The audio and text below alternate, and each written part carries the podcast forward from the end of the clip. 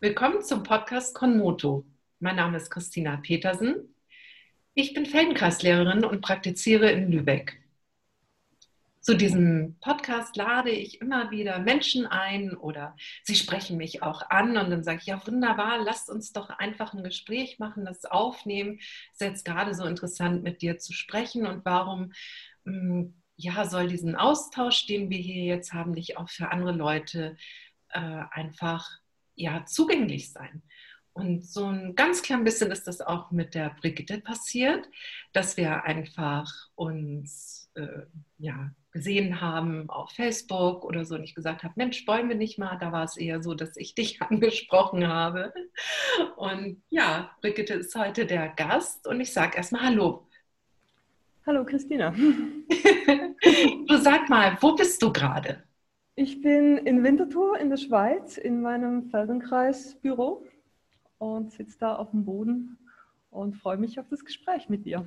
Ja, also ich bin ja dann sehr viel nördlicher als du. Ich bin ja hier in Lübeck und freue mich eben auch auf dieses Gespräch. Wir sind, glaube ich, schon dabei. Seit Dezember habe ich jetzt mal zurückgeguckt, dass wir dazu kommen, dass wir uns endlich in dieser Form treffen. Also ich freue mich jetzt total, dass es losgehen kann und ich bin jetzt erstmal gespannt. Wie bist du zu Feldenkreis gekommen? Ich habe Feldenkreis kennengelernt in meiner Tanzausbildung. Das war vor etwa 20 Jahren.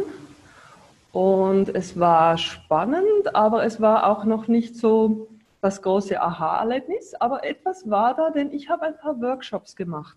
Ich habe keine klaren Erinnerungen, wie sich das alles angefühlt hat.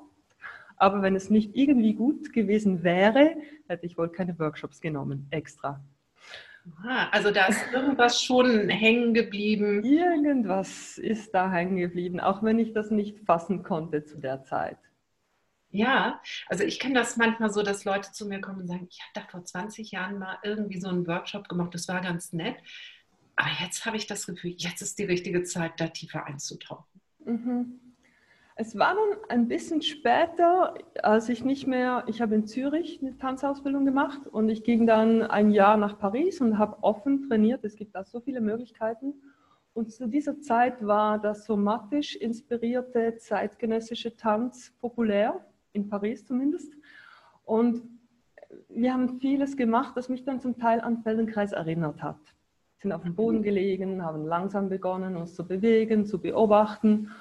Und dann, wenn wir so eine halbe Stunde so gearbeitet haben und dann zu mehr diesem technischen Tanz übergegangen sind, habe ich plötzlich gemerkt, oh, ich stehe ja viel besser. Oh, mein Gleichgewicht ist viel besser. Und da erst hat es Klick gemacht und ich habe wirklich gemerkt, was es mir bringt. Ja, kannst du da das so ein bisschen erklären, dieses somatisch orientierte Tanzen oder Training, was das eigentlich bedeutet? Ähm, es gibt den modernen Tanz, der ähnlich wie der klassische Tanz sich mehr an der Technik orientiert und an Formen, an äußeren Formen. Und äh, somatischer Tanz orientiert sich eher an der Körperwahrnehmung, am Skelett und wie die Gelenke funktionieren und wirklich auch an der Propriozeption. Und was ist Propriozeption?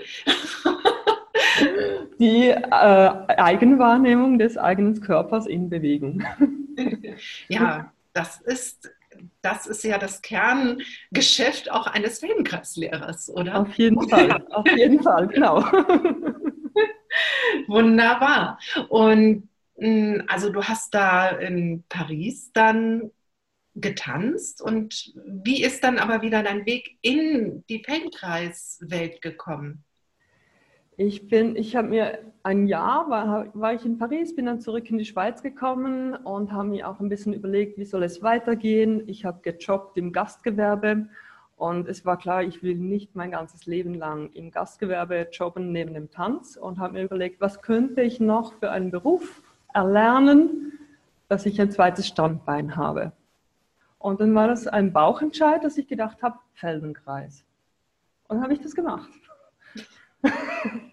und habe dann äh, ein bisschen rumgeschaut, wo beginnt gerade eine Ausbildung und bin dann schlussendlich wiederum in Paris gelandet und habe da von 2004 bis 2007 meine Feldenkreis-Ausbildung gemacht. Toll. Also ja. du hast das in, nicht in deiner Muttersprache gemacht, sondern auf Französisch. Ähm, auf Französisch und Englisch. Das ja. war Paris International und äh, es war nicht so international, wie man denken könnte, aber die meisten Lektionen wurden immer übersetzt. Anfangs wurden alle Französisch unterrichten auch auf Englisch übersetzt, alle Englisch unterrichten auch auf Französisch. Und mit der Zeit konnten alle genug Feldenkreis Französisch. Dann wurde nur noch das Englische ins Französische übersetzt. Aha, ja. Also ich habe ja hm, jetzt nochmal eine zweite Ausbildung auch begleitet und richtig mitgemacht, die ganzen vier Jahre. Und das war in Spanien, in Madrid. Und dort habe ich natürlich das auch gehabt, dass es auf Englisch unterrichtet worden ist und auf Spanisch rüber übersetzt. Aber gab es dann ähm, Trainer, die grundsätzlich sehr gut Spanisch konnten oder eben aus Mexiko, Marilupe kam aus Mexiko und da wurde es dann vom Spanischen aufs Englische übersetzt. Das hat die Übersetzerin auch geleistet. Das muss man auch nochmal sagen, dass das auch nicht so einfach ist, dass man jemanden so flexibles dann in diese beiden Richtungen hat. Und ich fand es nochmal sehr, sehr spannend, es nicht in der eigenen Muttersprache zu machen. Wie war das für dich? Es war spannend und es gab mir gewisse Freiheiten. Und wenn man mal ein Wort nicht verstanden hat auf Französisch, vielleicht habe ich es dann auf Englisch verstanden, vielleicht aber auch nicht. Und wenn ich es nicht verstanden habe, hat mich das angeregt, einfach mal hineinzuhorchen und zu schauen, ja, was könnte gemeint sein. Und so dieses eigene Forschen wurde eigentlich dadurch auch angeregt. Ja, also ich glaube, da kreisen wir jetzt aber auch schon so auf sein Thema zu oder wir, wir gehen da auf sein Thema zu. Es geht ja nicht nur um diese Eigenwahrnehmung, wie bewege ich mich, wie fühle ich mich gerade in dem Moment, wo stehe ich, sondern auch um die Muster, die wir haben oder mein Ich ist, es gibt ein deutschsprachiges Ich. Und jetzt habe ich aber nochmal eine Bewegungsentwicklungsphase durchgemacht, die ich nicht in meiner Muttersprache gemacht habe. Und da fand ich es noch intensiver. Also das ist ja auch noch so was, was wirklich mit ein Grundthema von Feldenkreis ist. Also für mich auf jeden Fall auch, dass man außerhalb seiner Muster sich bewegt? Oder wie klingt das für dich, was ich gerade so gesagt habe? Was stößt das bei dir an? Das macht für mich sehr viel Sinn, wenn du das so sagst.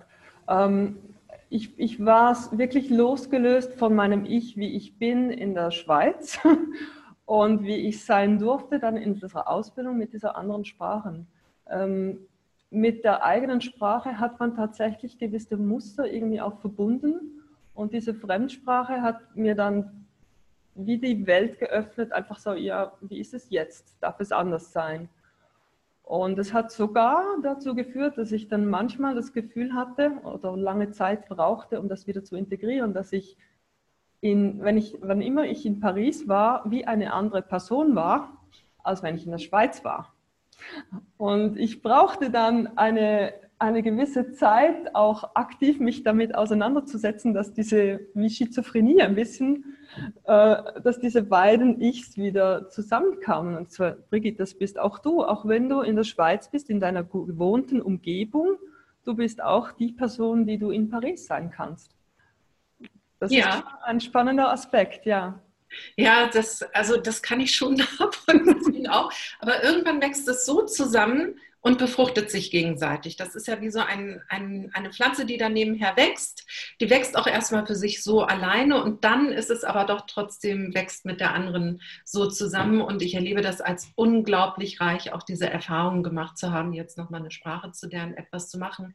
Und ich glaube, um das nochmal deutlicher zu machen für Menschen, die das vielleicht nicht so erfahren haben, wie wir beide das erfahren haben, es ist eben, wir haben von Kindheit an eine Erfahrung darüber, was ist arm. Oder wenn wir uns da auch mal wehgetan haben, dann haben wir diese Sache mit dem Wort auch mit gespeichert. Das ist alles so. Und wenn wir aber den Arm jetzt nochmal in einer anderen Sprache anders benennen, sind auch, sagen wir mal, diese Emotionen, die wir jetzt einfach mit dem Arm oder mit der Nase oder mit irgendeinem Körperteil oder mit noch anderen Dingen verbinden, neutraler. Ich würde es einfach auch neutraler nennen. Und auch wenn man mal sagt, ja, wenn du dich so bewegst, wie fühlst du dich dabei, dann ist es neutraler, es, glaube ich, in einer anderen Sprache zu machen. Ja, neutral ist eine gute Formulierung. Es ist nicht behaftet mit ähm, Emotionen, es ist weniger behaftet mit, äh, mit der eigenen Geschichte. Ja, obwohl ich sagen muss, ich bin sehr froh, dass ich meine erste Ausbildung auf Deutsch gemacht habe. Ich fand es schon so äh, herausfordernd für mich. Ich glaube, wenn da dann noch eine Fremdsprache dazu gekommen wäre, da, äh, das wäre gegangen. Aber ich habe das sehr genossen, dass es auf Deutsch war. Also jetzt mhm. nochmal, wenn jetzt jemand sagt, oh je, muss ich jetzt diese Erfahrung da machen, glaube ich, also für mich als Typ kann ich nochmal sagen, es war sehr angenehm, die erste auf Deutsch gehabt zu haben. Es, es hat umgekehrt aber auch den Vorteil, weil ich unterrichte nicht auf Französisch, unterrichte nicht auf Englisch, ich unterrichte auf Schweizerdeutsch in der Regel. Das heißt, ich muss von, ich kann nicht auf Worte zurückgreifen, die während der Ausbildung verwendet wurden. Das heißt, ich musste auch ein Stück weit wirklich in mich hineinhorchen und für mich Worte finden, die passend beschreiben, was ich jetzt gerade in einer Gruppe, was für ein Bild ich den Leuten nicht geben möchte. Und es war schon am Anfang eine große Herausforderung. Und gewisse Worte mussten sie fast schon auf Französisch dann lernen. Meine Klientin ich habe immer wieder überlegt, ach, wie könnte ich das auf Deutsch sagen? Und die Übersetzung, die man so findet, ist dann auch wiederum mit etwas anderem behaftet. Wenn man ein Wort in einer fremden Sprache lernt, hat man ein anderes Bild, ein anderes Gefühl dazu. Und die deutsche Übersetzung ist dann manchmal total unpassend. Ja, aber um nochmal auch wieder den Bezug zum Feldenkreis zu bekommen, ist es so wunderbar. Es geht immer darum, wo bin ich, wo geht es hin und was macht es mit mir? Also um es jetzt mal so auf den äh, Punkt zu bringen und es geht immer grundsätzlich um Entwicklung. Und dass diese Entwicklung nicht nur ist, es gibt ja manchmal auch diese Sachen, dass man sagt, man muss eine Sprache gelernt haben bis dann und dann und danach geht das nicht mehr. Und ich habe also noch über 40 sehr gut Spanisch gelernt. Also, und das hat was mit dieser ganzen Entwicklungssache beim Feldenkreis. Ich glaube, es wäre mir nicht so leicht gefallen, hätte ich nicht auch gleichzeitig Feldenkreis so viel nebenher gemacht. Mhm. Ja, Feldenkreis ist Entwicklung pur. also man schaut, wo man ist und dann schaut man, kann ich von da, wo ich, wo ich jetzt bin, weitergehen. Und war das vielleicht auch etwas, was dich dazu gebracht hat, wirklich mehr mit dieser Feldenkreis-Methode zu machen? Ähm, interessanterweise nicht zu machen, aber rückwirkend hat es mich so eingeholt oder ich habe besser verstanden, weshalb gewisse Dinge so waren, wie sie waren zuvor. Ähm, ich bin nämlich nicht zum Tanz gekommen, weil ich mich besonders gut bewegen konnte, wie man das vielleicht denken könnte. Ähm, ich hatte eher ein bisschen, was man grobmotorische Schwierigkeiten nennt. Meine Koordination war nicht so besonders toll. Und äh, meinen Eltern wurde dann angeraten, mich in einen Bewegungsmusikunterricht zu schicken, um da einfach ein bisschen das zu fördern. Und ich bin dann von da zum Tanz gekommen, einfach weil mich die Bewegung interessiert hat und ich tanzen wollte. Und hatte vielleicht ja, Schwierigkeiten. Ich musste meine eigenen Lösungen finden, weil ich vielleicht gewisse Dinge nicht gleich leicht einfach sofort tun konnte wie andere. Es gibt auch dann so Erlebnisse später, bereits nach der Tanzausbildung, mal in einem Projekt, eine bestimmte Bewegung. Da war ich immer zu langsam. Ich bin auch groß, ich bin über 1,80. Das heißt, ich musste schnell sein. Ich musste immer schneller sein als die anderen, damit ich meine ganze Länge irgendwie zusammenfalten konnte. Verstehe. Und dann habe ich eine Kollegin, die das gut konnte, gefragt, wie machst du das genau, dass das so schnell geht und dass das gut geht? Machst du das so oder so? Beginnst du die Bewegung dort oder da? Und sie hat mich mit großen Augen angeschaut und gesagt, ja, einfach so, alles zusammen. So, hm, ja, wie einfach so? Ich musste, ich brauchte viel mehr Details, wie wir das im Feldenkreis kennen, dass wir eine Bewegung machen und dann so viele Details betrachten während der Bewegung und schauen, wie sind diese einzelnen Teile integriert im großen Ganzen. Und das große Ganze konnte ich nicht einfach umsetzen. Ich brauchte schon immer diese Details, damit ich das so tun konnte wie die anderen. Während andere diese Details nicht brauchten und überfordert waren mit meinen Fragen. Aha. Und das war noch vor der Feldenkreisausbildung und so während der Ausbildung begann dann das für mich langsam Sinn zu machen, weshalb ich das brauchte. Und ja, ich sage, okay, ich habe schon Feldenkreis gemacht, schon immer irgendwie. Weil es ist etwas Menschliches, dass wir so lernen als Babys, Kleinkinder. Ja, oder das, ja, also ich denke jetzt auch, dass du auch interessiert warst, die Zusammenhänge zu sehen. Oder du siehst ganz klar, die machen das und ähm, bei denen ist es so organisiert. Du merkst aber, ich möchte das auch so organisieren, aber wie mache ich das? Also, dass du dann aber auch die richtigen Fragen gestellt hast. Ich meine, du hast schon den Blick gehabt, dann zu sagen, ja, aber was machst du mit deinem Becken, wenn das so ist? Du hast das so gesehen. Genau. Also, es ist schon sehr spannend, dass diese, hm, also ich sage das nur ganz hypothetisch mal, dass du eine Anfangsschwierigkeit hast, die du eventuell auch nur ganz persönlich so äh, empfunden hast und dann aber wirklich ganz genau geguckt hast, aha, aha, die machen das so und dann da weitergearbeitet hast. Also, also das kann ich immer nur sagen, wenn dann als Klavierlehrerin, da kann ich sagen, es ist der, der größte Erfolg haben Schüler, die dabei bleiben, Ruhe bewahren und einfach immer weitermachen und mal fragen. Und ich habe also auch schon Schüler gehabt, wo ich dachte, ja, wunderbar, das ist alles locker, das geht alles leicht, aber wenn die nicht dabei bleiben, lernen sie es natürlich dann auch irgendwie nicht. Und ich habe also wirklich schon Schüler gehabt, wo ich manchmal dachte, alle Achtung, dass die immer wieder kommen dass sie wirklich jede Woche hier auftauchen. Und das habe ich dann auch als wirkliches Geschenk und Vertrauen in mich gesehen und habe dann wirklich immer versucht, und wie machen wir das? Und auch ganz viel Geduld da rein, in, also nicht investiert, hört sich so blöd an, aber es ist einfach gegeben und gesagt, okay, die sind hier, wir haben einen Vertrag, sie wollen äh, Klavier spielen lernen. Und natürlich, am Ende haben die fantastisch gespielt. Ja, mhm. wo man vielleicht gesagt hat, also wo Eltern auch schon mal da standen, glaubst du wirklich nicht so? Sie kommt doch gern, oder? Ja, und äh, ja, wir müssen das niemals so sagen. Und irgendwann, nach sieben, acht Jahren, war es da. Mhm. Und das meine ich damit, das ist wirklich, das, das ist doch das, was, was mit Entwicklung zu tun hat und wo, wo es auch wirklich hingehen kann. Genau auch wenn, wenn wir von Talent jetzt auch in diesem Zusammenhang sprechen möchten. Man kann talentiert sein für den Tanz oder fürs Klavierspiel, aber was ist das Talent? Ja. Oder kann man Talent lernen, in Anführungszeichen?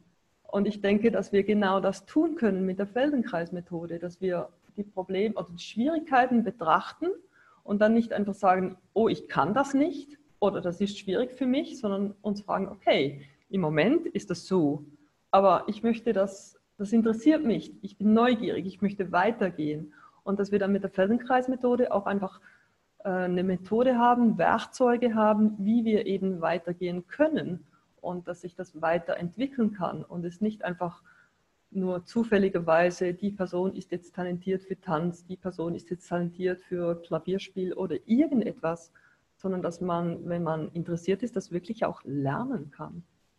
Mhm. Und gibt es bei dir da so ein ganz konkretes Beispiel, wo du sagst, Mensch, das kann ich, konnte ich nicht oder das habe ich damit überwunden und das fiel mir immer schwer und das habe ich dann damit entwickelt und heute ist das für mich ja leicht.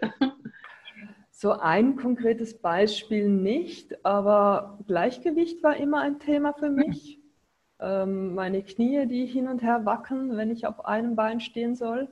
Ähm, und sie wackeln noch immer, aber sie wackeln weniger, habe ich plötzlich feststellen dürfen. Ich habe wirklich mehr Kontrolle. Ähm, ja. Im Sinn von Kontrolle, ohne äh, mich zu zwingen, im Sinn von, ähm, manche verwechseln Kontrolle mit der Anwendung von purer Muskelkraft. Und für mich ist Kontrolle etwas anderes.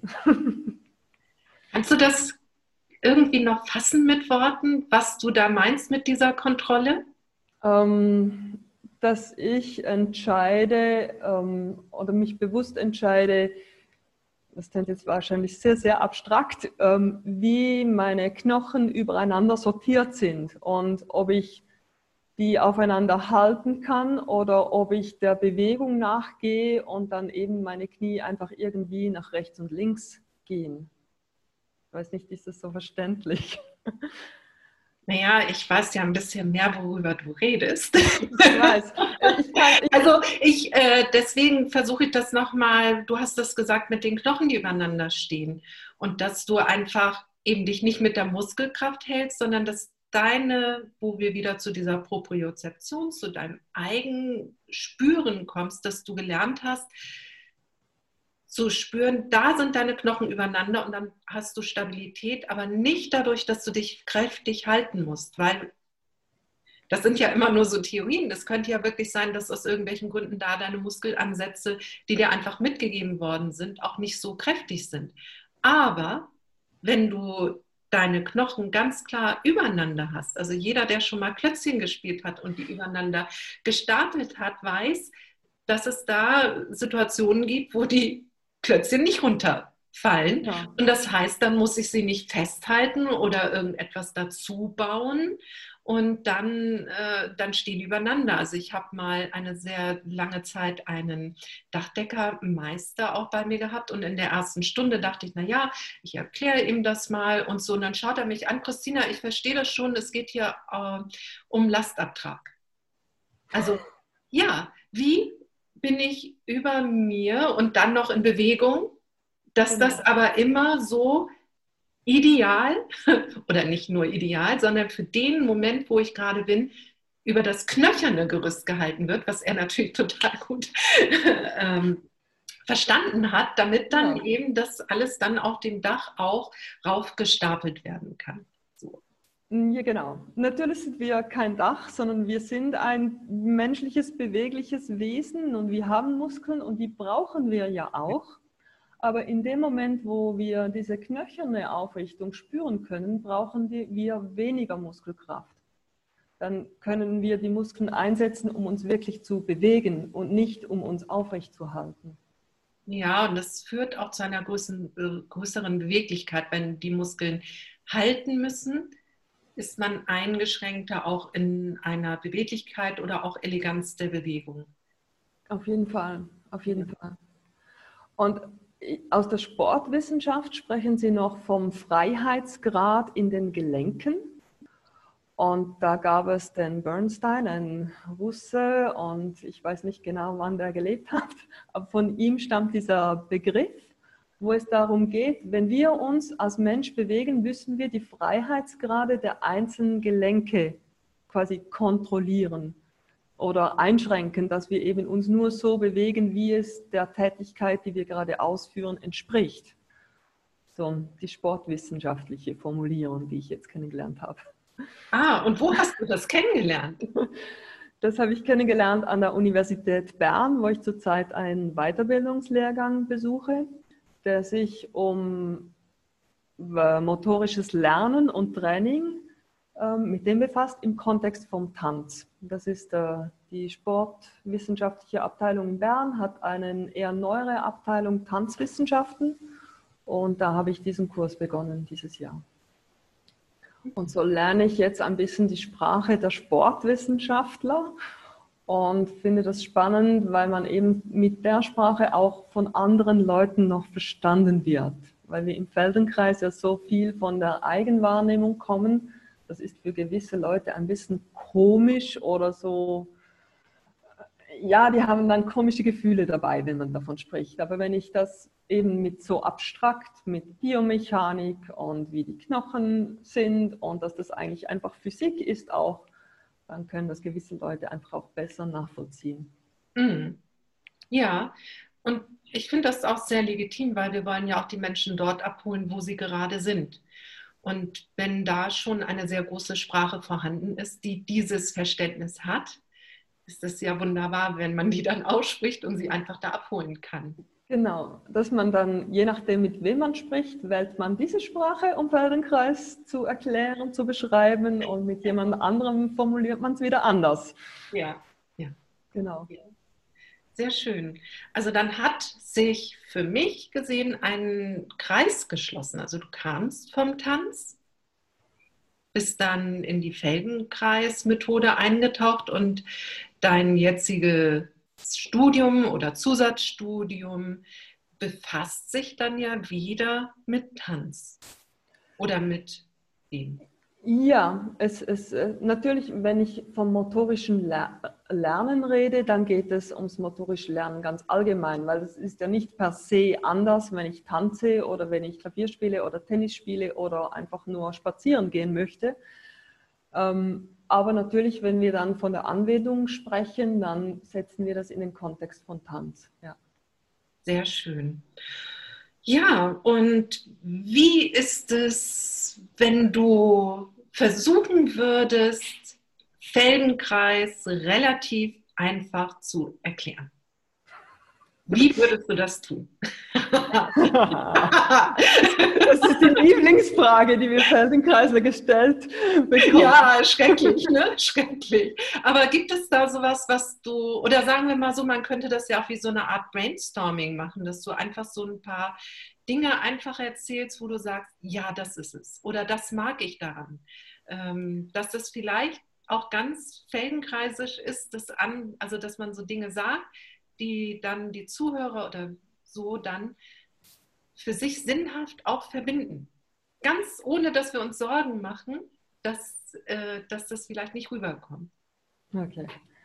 Also beginnen wir damit mal, dass es eben nicht nur, dass wir im Feldenkreis nicht einfach das einzig Richtige lernen, sondern dass wir lernen, Möglichkeiten zu erproben, wie man sich bewegen könnte, so dass ich dann, wenn ich in einer bestimmten Situation bin, automatisch die passende Variante wähle, unbewusst und nicht denken muss, oh, ich muss das jetzt so machen, weil das ist jetzt in dieser Situation richtig und das andere wäre jetzt falsch, sondern dass diese Automatismen sich ergeben und ich nicht in einer einzigen Möglichkeit, in einer einzigen Gewohnheit drin stecke und alles, was ich tue, kann ich nur auf diese einzige Art und Weise machen, sondern dass ich eben lerne, okay, es gibt verschiedene Möglichkeiten und in verschiedenen Situationen brauche ich eine andere. Und natürlich gibt es in einer Situation etwas, das ein bisschen idealer ist als etwas anderes. Aber man soll auch nicht vergessen, wir alle haben unsere Geschichte und wir sind nicht in dem Sinne perfekt. Mosche hat einmal irgendwo geschrieben, dass er sich, wenn er mit jemandem arbeitet, durchaus vorstellt, wie wäre es, wenn diese Person in der perfekten Welt aufgewachsen wäre und alles sich perfekt entwickelt hätte wo könnte sie dann sein oder wo könnte sie hinkommen. Und das im Hinterkopf zu haben, vor allem als mich, für mich als Praktizierende, aber dann diese Offenheit zu haben, okay, ich weiß nicht, wo diese Person, mit der ich jetzt gerade arbeite, steht und was die noch braucht und weshalb es so ist, wie es ist. Aber ich probiere mal aus und ich versuche mal, sie einfach ein bisschen weiterzubringen von da, wo sie jetzt ist ohne zu sagen, du musst es jetzt so machen, weil nur das ist richtig. Und ja, das, das überfordert die Leute zum Teil ein bisschen, aber da muss man ihnen einfach das Vertrauen geben und mit der Zeit beginnen sie es dann zu schätzen. Aber am Anfang ist es eine Überforderung für gewisse Leute. Für die einen ist es eine Befreiung, habe ich manchmal das Gefühl. Und für andere ist es die Überforderung, weil sie sich gewohnt sind, etwas so zu tun, wie es richtig ist. Gesellschaftlich sind wir da ein bisschen geprägt, denke ich. Ja, also ich muss dir aber wirklich sagen, du hast gesagt, du wusstest nicht so ungefähr, was dir beim Feldenkreis so gut gefallen hat, gleich von Anfang an. Es war einfach so in deinem Hinterkopf und ich kann dir ganz klar sagen, dass es genau das bei mir war. Ich hatte das Gefühl, da will mal endlich niemand was von mir dass ich etwas so machen muss. Und dazu muss man sagen, ich habe das halt kennengelernt, da war ich gerade frisch junge Mutter und es war so, dass ich in einem Musikstudium äh, stand ähm, und das auch noch mehr noch für Schulmusik. Das heißt, wir haben wirklich ein sehr strengen Plan jetzt auch nochmal, was Theorie angeht und also auch künstlerisch und aber auch musikgeschichtlich, weil man das ja auch in der Schule dann so weitergibt. Das ist schon eine sehr hohe Anforderung. Wenn es nur ein ganz rein künstlerisches ist, da sind dann diese Anforderungen nicht so hoch, aber natürlich wahnsinnig mehr dann nochmal auf das Üben. Also das wollte ich nicht, dass sich das jetzt so anhört, oh Gott, das war ja, aber diese verschiedenen. Und ich habe das geliebt und äh, fand das auch wirklich, das ist genau das, was ich auch wollte. Aber irgendwann kam dann Ensembleleitung, Chorleitung, dann hat man selber noch in einem Chor gesungen, ähm, äh, Klavierunterricht. Ich habe dann noch als Drittfach noch Blockflöte neben äh, Gesang und Klavier gehabt. Und alle wollten immer was von mir, wo es irgendwie hingehen soll. Und dann lag ich plötzlich in der Feldenkreislektion und die sagte, ja, spür mal, willst du das so oder so machen? Oder was ist denn für dich jetzt gerade angenehmer? Und es gab nicht dieses Ziel. Mhm. Einerseits wirklich, also ich bin mit Haut und Haar wirklich Musikerin in dem Sinn. Wenn man das so dann, eine Beethoven-Sonate gehört so gespielt. Also natürlich ist da diese künstlerische Breite, aber ich meine, diese Noten in der Kombination machen sie dann. Und das ist auch so. Aber ähm, mal diese Freiheit zu erleben, das muss ich wirklich ehrlich sagen, das habe ich gemocht. Und habe dann wieder gemerkt, dann kann ich mich auch wieder anders ans Klavier setzen. Also da kann ich dann wieder anfangen, wirklich nochmal auch, wo ich einfach mit Üben nicht weiterkam. Und das ging dir doch vielleicht auch beim Tanz so, habe ich rausgehört. Genau, das, das ging wirklich so, dass dann gewisse Dinge einfach leichter gewesen sind. Also du trainierst nicht bis zwei Wochen in der Feldenkreisausbildung und kommst zurück und gewisse Dinge sind einfach einfacher. Und es ist nicht diese Mühe, dass man sich anstrengt, um das jetzt besser zu machen, sondern es geht einfach leichter. Und ich fand das super.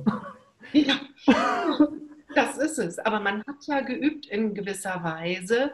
Man ist einfach nochmal ganz stark zurückgegangen und hat die Basis geschaffen. Die Basis geschaffen, um die höheren Funktionen wieder hinzubekommen. Sortiert, aussortiert. Ich habe das. Ich empfinde Feldenkreis auch sehr stark gar nicht mal sortierend, sondern dass ich wirklich auch aussortiere in meinen Bewegungen. Ja, das ist wie ein Ölwechsel, nenne ich das immer. So. Ja, ja. Ja. Aber nicht nur auch, nicht nur die Bewegungen, sondern dann auch zum Teil im Denken selbst. Weil auch mit dem Denken haben wir ja Gewohnheiten. Und wenn wir denken, wir müssten es so machen oder wenn wir so irgendwelche wie ein Mantra uns immer wieder repetieren, ach, diese, jetzt vom Tanz, diese Bewegung kann ich nicht gut und ich repetiere das ständig, dann bleibt das so in mir drin, dass es schwierig ist und es kann nicht besser werden. Und mit dem Feldenkreis wirklich auch diese Gedanken loszulassen und wirklich nur im Moment zu forschen, dass ich wirklich etwas Neues äh, heranbilden kann, ähm, wie eine zarte Pflanze, die zu wachsen beginnt. Ähm, das ist schon wirklich, ja, wie du sagst, eine ganz neue Basis, wo dann alles andere auch wieder einfacher wird, die höheren Funktionen, wie du so schön formulierst. Mhm. Ja, diese ganzen Grundlagen unserer Entwicklung, Bewegungsentwicklung ja insbesondere und natürlich Emotionen, Sprachansätze, die da einfach gebildet werden, geschieht ja in einer Zeit, bis wir uns wirklich gut sprachlich ausdrücken können. Und ich habe mal gelesen, dass man das heute in der Gehirnforschung auch weiß, dass sich also der Frontallappen, wo ja unser Intellekt, unser Ich, unser, unser bewusstes Ich sitzt, ja auch bis 21 so ausbildet noch. Ja, und das ist ja lange nachdem wir unsere Bewegungsentwicklung und emotionalen Wurzeln und Grundlagen gelegt haben. Und da ist es halt gut, mal eine Methode zu haben, die das nochmal ja unterstützt, diesen Bereich nochmal zu entwickeln. Und das, ich nenne das immer, es bubbelt dann so schön hoch. Und daher kann man dann zwei Wochen Feldenkreis machen und danach besser tanzen. Das bubbelt ja mit der Zeit einfach dann wieder hoch und ist einfach dieser, diese Basis, die dann wieder geschaffen ist für was Neues, was da auch rauf kann. Ja, reicher.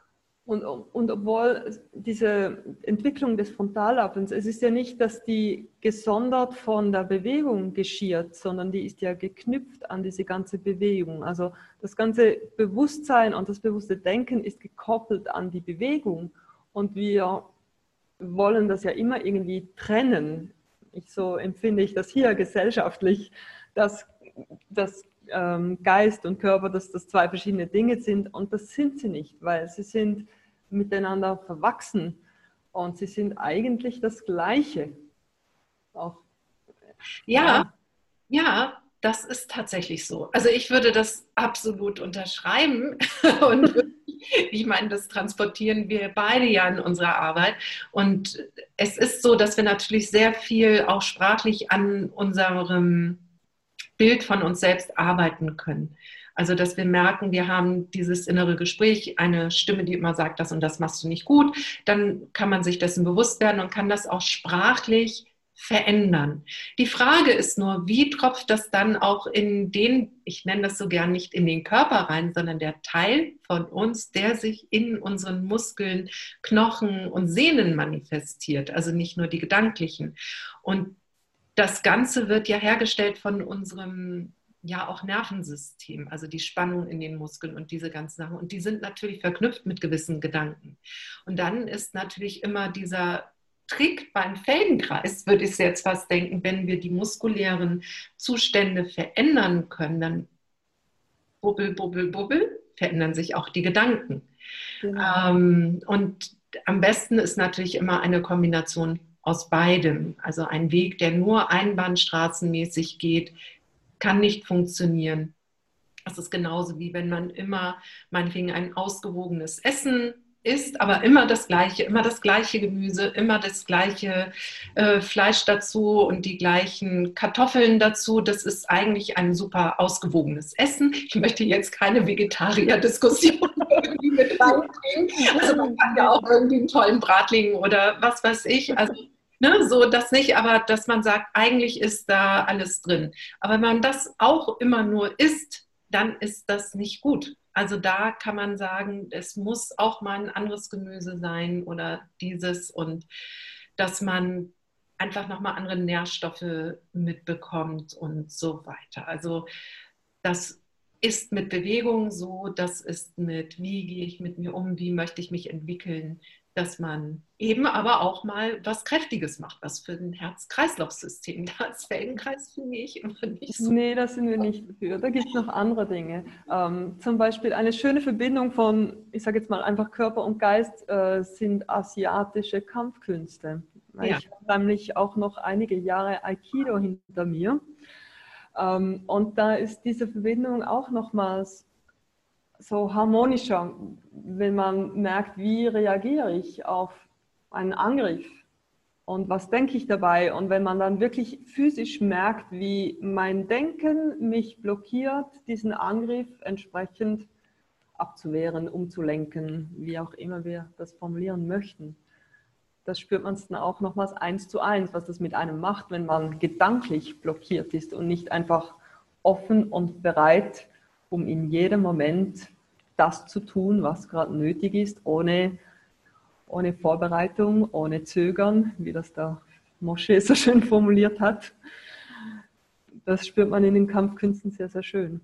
Ja, ja, das erlebe ich übrigens sehr oft, dass Feldenkreislehrer, also in den Gesprächen, die ich ja jetzt schon führen durfte, auch immer ganz gewisse Sportarten oder Tanzarten machen. Also ich bin dann beim Tango gelandet, du bist beim Aikido gelandet, dass es so ganz bestimmte Sachen gibt, die uns dann auch anziehen.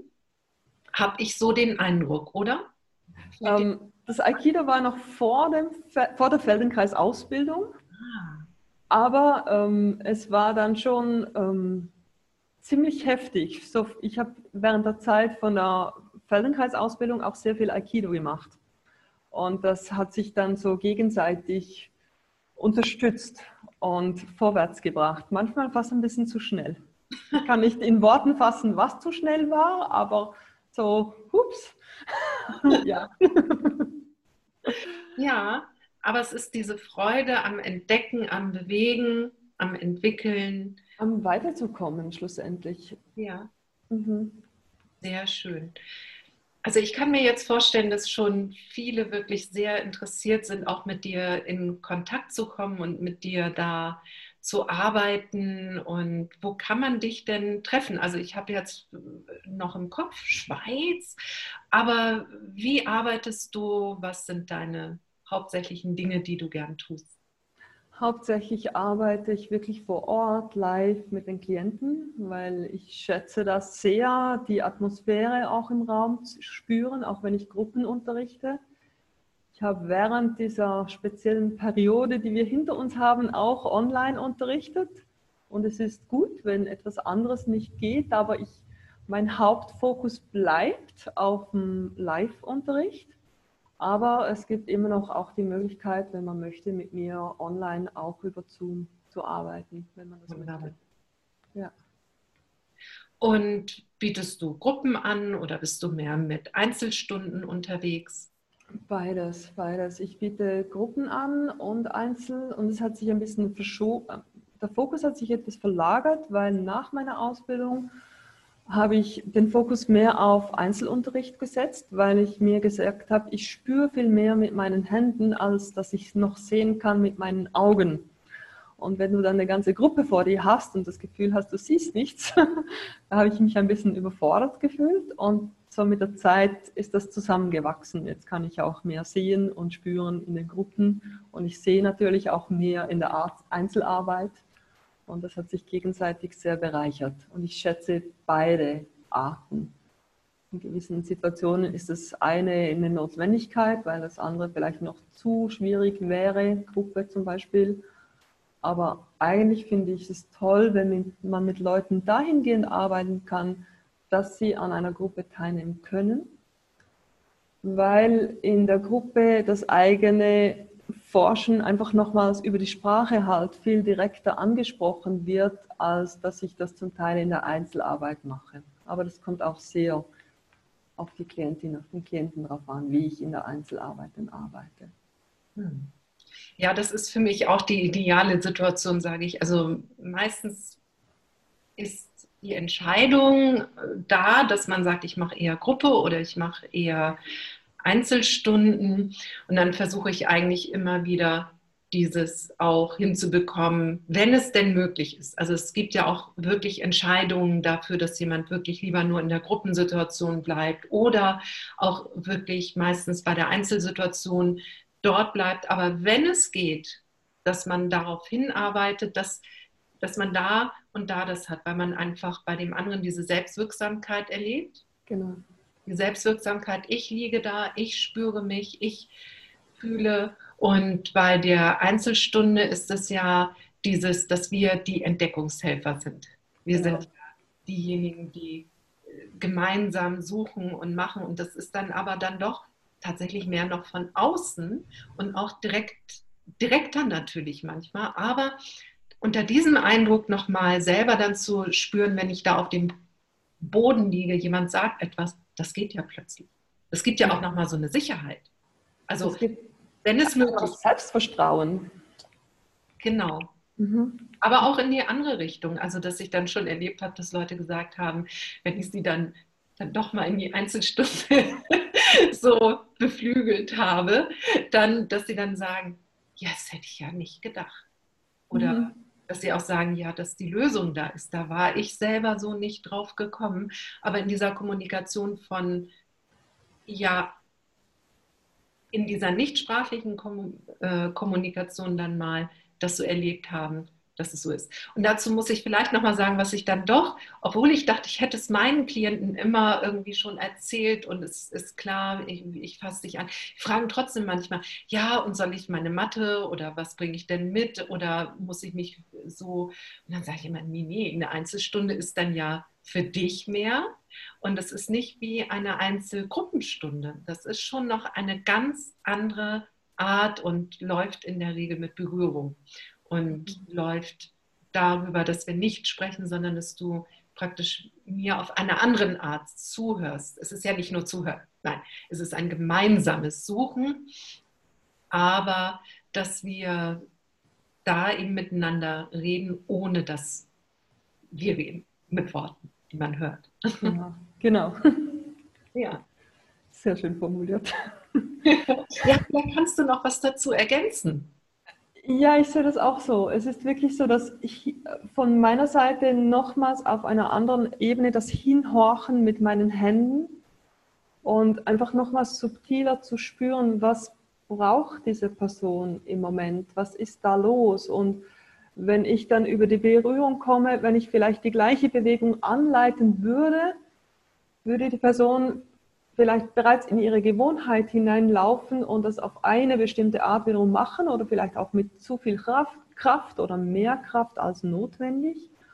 Und wenn ich dann komme und das mache und dann merke ich so, ups, ab da beginnt sie irgendetwas zu tun, was eigentlich gar nicht notwendig ist, dann kann ich sofort ohne die Sprache das in dem anderen Bereich halten, wo es wirklich neu ist und wo es für die Person etwas zu entdecken gibt. Und in den Gruppen ist es manchmal schwieriger, nur verbal über die Sprache die Leute dazu zu bringen, nee, jetzt mach's mal wirklich kleiner und nur halb so groß und doppelt so langsam, also dass du oder noch viel mehr Zeit brauchst, obwohl die Bewegung so viel kleiner ist. Das ist ja ist nicht einfach, die Leute da hinzubringen. Und mit der Berührung ist es wirklich so, dann sind sie nicht mit den Gedanken dabei und es, es geht dann auch auf andere Ebenen.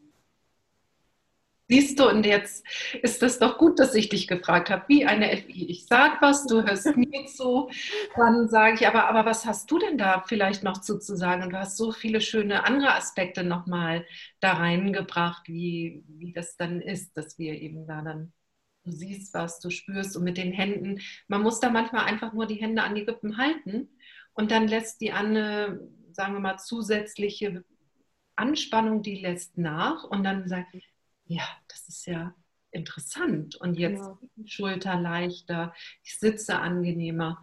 Und das bleibt dann auch bestehen, weil es einfach gefühlt ist und so klar geworden ist in dem Moment. Genau. Und so simpel. Ja. Ja.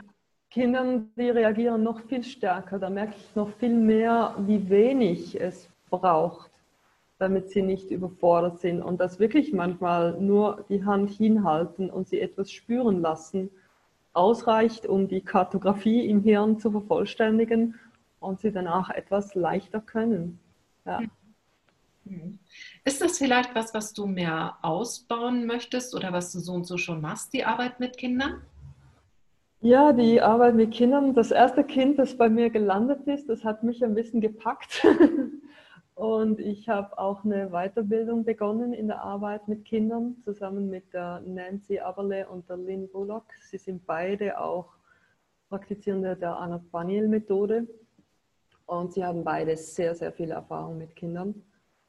Und das ist schon spannend. Und ich denke mir manchmal immer wieder, ja, das Schwierige ist eigentlich gar nicht so sehr das Arbeiten mit dem Kind als solches, sondern auch die Kommunikation mit den Eltern weil die auch gewisse Erwartungen haben und dann sich vielleicht wundern, weshalb das eben bei uns reicht, wenn wir eine Hand hinhalten und ein bisschen, ein bisschen berühren, ein bisschen bewegen und nicht irgendwelche wilde Gymnastik machen mit den Kindern. Ja. Und es ist einfach extrem schön zu sehen, wenn dann so ein Kind sich verändert und das Leben für das Kind und für die ganze Familie ein bisschen leichter werden kann. Es ist ja vielleicht nicht von heute auf morgen oder es ist selten von heute auf morgen die totale Selbstständigkeit, je nachdem, was das Kind äh, mitbringt. Aber zu sehen, wie in so einer Situation jedes kleine bisschen, dass das Kind selbstständiger wird, besser seine Hand zum Mund führen kann oder besser schlucken kann oder was auch immer, den Alltag erleichtert. Und, das ist so, ich habe selbst keine Kinder und es ist schön dafür aber mit Kindern auch diese Arbeit machen zu können. Sehr schön. Wunderbar. Gut, also das ist noch etwas, was auch bestimmt zu dir jetzt noch mehr dann kommt. Also du arbeitest schon mit Kindern und hast dich jetzt einfach da noch mal weiter rein vertieft. Sehr schön, da auch immer wieder dich hast anregen lassen, weiter gucken, weiterentwickeln. Unbedingt. ja, das ist so. Äh, was eben ganz feldenkreisig, was mich interessiert, da möchte ich mehr wissen, da möchte ich mich drin vertiefen. Eben manchmal entsprechende Weiterbildung, manchmal auch einfach nur selbst zu lesen. Aber für gewisse Dinge gibt es auch doch ein bisschen mehr Selbstvertrauen, wenn man noch von erfahrenen Practitioners lernen kann. Ja, ja. Also da geht es ja wieder auch um diesen Austausch, also wieder Austausch mit dir, einfach zu sehen, welche Hinweise, wo gibt es da was, dass man einfach sich auch inspirieren lässt. Das finde ich, also ich gehe auch gerne zu Fortbildungen. Ich finde das enorm wichtig, weil äh, ich denke mal, wir reden so eine spezielle Sprache oder wir sind so in eine Welt eingetaucht, die Leute, die diese Welt nicht kennen, kaum verstehen können manchmal. Und ich, es ist einfach hilfreich zu wissen, ja, da gibt es noch ganz viele, die das genauso erleben und mit diesen zu sprechen, ist einfach bereichernd und bringt uns selbst weiter. Ja, aber da glaube ich, hat dieser Podcast jetzt ganz viel gebracht oder auf jeden Fall auch Neugierde gemacht. Also wie ist das, dass du erklärt hast, dass du etwas offengelegt hast, deinen Weg? Und äh, das ist ja auch mit eine Sache, warum ich das hier mache, dass ich finde, es ist nur nicht so gewohnt. Ja, es ist nicht unbedingt das Muster. Wir haben einen Schwerpunkt auf äh, viele tolle Sachen, die eben wie Aikido oder Tango äh, höher liegende Sachen sind. Da gibt es fantastische Trainer. Aber diese Idee, vielleicht noch mehr an der Basis zu arbeiten, also an ganz, ganz, ganz grundsätzlichen Fähigkeiten, die dann wieder das nach oben verbessern und dass das tatsächlich ja auch immer ein bisschen Zeit braucht. Ich mache das nochmal so, bis es dann bubbelt ist, aber dann auch wirklich da ist und integriert ist in diese höheren Dinge. Das ist eigentlich das. Ich glaube, wir haben halt auf dieser Ebene der höheren Funktionen und die noch zu vertiefen, ein riesiges, sehr gut geschultes Angebot. Und das andere, das kommt ja immer mehr wie du auch schon von dem Tanz gesagt hast, dass es das da gibt, dass man von dieser Sache ausgeht, äh, nicht so sehr auf die Technik und ein Training da macht, sondern nochmal mehr in das Spüren kommt, meine eigenen Fähigkeiten. Und das ist ja nicht nur im Feldenkreis so, sondern das erlebe ich in vielen anderen Bereichen, dass das immer mehr auch dort einfach angekommen ist. Mhm. Weil es einfach nochmal die ideale Welt für mich wäre, die, die ganze Bandbreite zu beleuchten. Oder ich sage auch mal, Fankreis äh, ist ja vielleicht hier und dann, ähm, oder was die Kollegin Sonja äh, Schneider zu mir gebracht hat, ist der deutsche Podcast vor dir. Deswegen, ich finde das toll, diese Spektrum-Idee, dass man halt sagt, da ist vielleicht Feldenkreis und dann gibt es ja dann auch noch Meditation. Das ist noch ruhiger, noch, noch mehr nur im Gedanklichen und wir sind dann so ein bisschen davor, weil wir auch noch etwas Bewegung dabei haben. Aber mhm. eben natürlich nicht so, ich war jetzt gerade in Bayern, ich habe diese Skisprungschanzen gesehen. Das ist für mich dann ganz extremer Sport, finde ich. Also nicht nur von der Einseitigkeit, Anstrengung, sondern auch runterzuspringen. Meine. Ja, also wo es beim Feldenkreis wirklich um die Stressvermeidung geht, das ist ja eher die andere Richtung, die das äh, durch das Übertreiben irgendwie dann loszuwerden, eventuell. So stelle ich es mir vor. Also, aber es ist doch toll, dass es das alles gibt. Es ist die ganze Bandbreite. Und ich denke, für mich ist es auch die Unterscheidung, was können wir mit dem Feldenkreis trainieren oder eben hinzufügen, dass dann vielleicht auch das Skispringen einfacher wird. Ja. Aber auch was können wir nicht, weil wir werden nicht die Herz-Kreislauf-System auf Ausdauer trainieren oder irgendwie so. es gibt gewisse Dinge, da sind wir super und gewisse Dinge braucht es noch was dazu. Genau. Ja. Sehr schön. Das finde ich, da haben wir jetzt einen guten Schluss auch irgendwie gefunden, dass es wirklich eine Möglichkeit ist, Feldenkreis zu machen und das Feldenkreis was zu geben hat. Ja. Mhm. Und zwar wirklich sich zu spüren, zurückzutreten, um dann eventuell auch andere Dinge, nicht nur eventuell, sondern andere Dinge nochmal leichter machen zu können. Ja. Gut. Ja. Und ähm, du hast doch bestimmt eine Webseite. Wie heißt die denn? Ich habe eine Webseite, das ist www.feldenkreis-häuser, H-E-U-S-S-E-R.ch. Sehr schön. Und meine Webseite ist www.konmotopetersen.de. Und da schaut doch mal, auf meiner Seite gibt es auch Lektionen, die ihr finden könnt unter dem Punkt Feldenkreis Online und unter Feldenkreis Lektionen. Da stehen frei drei Lektionen und auch auf meiner Webseite findet ihr unter Podcast eben alle Unterhaltungen, die auch zum Teil Gruppenstunden haben. Unserer nun nicht, aber ich weiß, Brigitte stellt auch auf ihrer Webseite eine, äh, eine Lektion zur Verfügung. Und dann vielleicht noch mehr. Oder vielleicht auch noch mehr. Das ist natürlich ganz klasse, um einfach das, was wir jetzt auch besprochen haben, das dann auch wirklich auszuprobieren. Geht da doch aufs, äh, auf Brigittes Seite, horcht euch das an, legt euch hin und probiert es einfach aus, wovon wir hier so glücklich geredet haben. Genau. Was möchtest du noch ganz zum Schluss sagen, was vielleicht noch nicht angesprochen worden ist, was jetzt einfach noch so einfach aus dir raus muss? Ich glaube, es ist ganz, ganz viel gesagt, ähm, dass man einfach hingeht und hinhorcht und vertraut auf das, was man in sich drin wahrnimmt und dass das schon richtig ist, wie es im Moment ist. Wow, kannst du das wiederholen? Ich finde das wichtig. kannst du das nochmal irgendwie? Das rauscht sonst so vorbei, weil das ist so klasse. Kannst du das noch blumiger machen? Äh, noch blumiger. Naja, es ist eigentlich nicht blumig. Es ist so das simpel eigentlich. Wirklich einfach nur zu sein, in sich hineinzuhorchen, was da ist und darauf zu vertrauen, dass das, was ich in mir drin wahrnehme, dass das auch so stimmt und richtig ist. Wow. Also wirklich danke, dass du mich da auch nochmal dran erinnerst. Das ist wirklich wichtig. Ja. Wirklich dieses nach innen gerichtet zu sein, darauf zu vertrauen, dass was ich spüre, dass das wirklich gut ist. Vielen Dank, Brigitte. Gerne. Ja. Danke dir. Tschüss. Ciao, Christina.